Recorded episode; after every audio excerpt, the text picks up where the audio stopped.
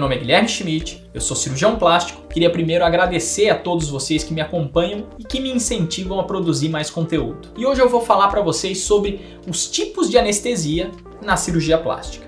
Basicamente temos quatro tipos: anestesia local, anestesia peridural, a raquianestesia e anestesia geral. A anestesia local normalmente é utilizada apenas pelo cirurgião, é ele que faz. A raquianestesia e a peridural são realizadas pelo anestesista, normalmente associadas a uma sedação. Então o paciente vai dormir, normalmente ele não vai lembrar de nada do que aconteceu durante a cirurgia. E por último, a anestesia geral. Quando chega na geral, o paciente sempre fala: Meu Deus, doutor Guilherme, eu vou fazer geral, será que eu vou acordar?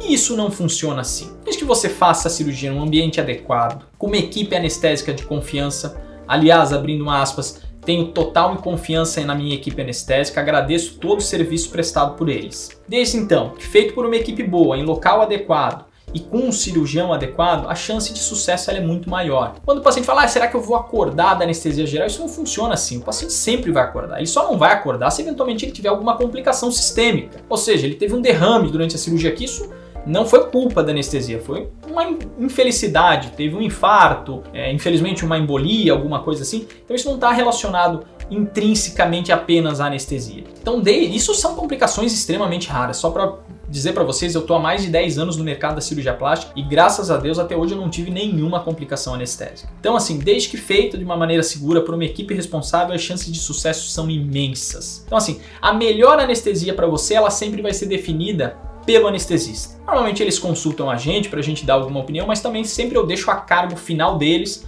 porque eles que são responsáveis, eles que sabem o que é melhor para o paciente nessa hora. Ficou alguma dúvida em relação à anestesia?